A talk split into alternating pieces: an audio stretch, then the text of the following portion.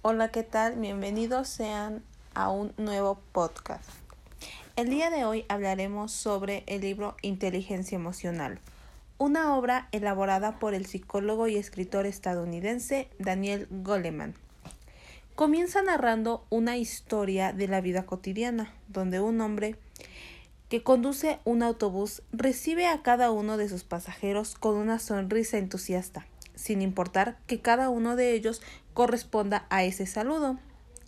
El mismo hombre comienza a transmitir noticias que han ocurrido en los últimos días y es aquí donde simultáneamente se comienza a hablar de las emociones en la vida de las personas. En el libro menciona una pequeña justificación acerca del por qué se realizó y precisamente mencionó la importancia del autocontrol que cada persona debe eh, ya sea de poseer o desarrollar a lo largo de su vida. A raíz de ello, deben existir dos actitudes morales importantes, como lo son el altruismo y el autocontrol.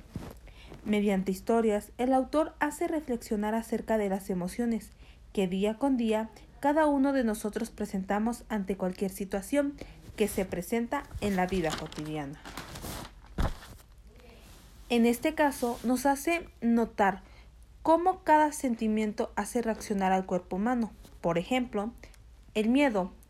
La sangre se retira completamente del rostro, lo que provoca palidez y al mismo tiempo logra paralizarse. También eh, se hace mención de dos mentes que posee el cerebro, las cuales son la mente racional y la mente emocional. La mente racional es aquella que piensa, es consciente de lo que hacemos, mientras que la mente emocional es aquella que se deja llevar por lo que sentimos, es decir, por los impulsos ante cualquier situación. Para que haya un buen funcionamiento entre ambas mentes, es necesario que esté en el equilibrio, donde la emoción alimenta y da forma a las operaciones de la mente racional.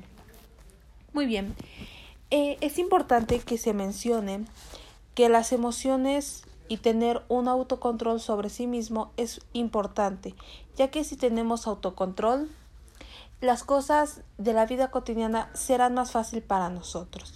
Este libro es de suma importancia y es recomendable que cada persona lo lea para que así pueda él autoexaminarse para ver qué es lo que está haciendo bien y qué, qué es lo que está haciendo mal. Muchísimas gracias por por escuchar este audio y nos vemos hasta la próxima.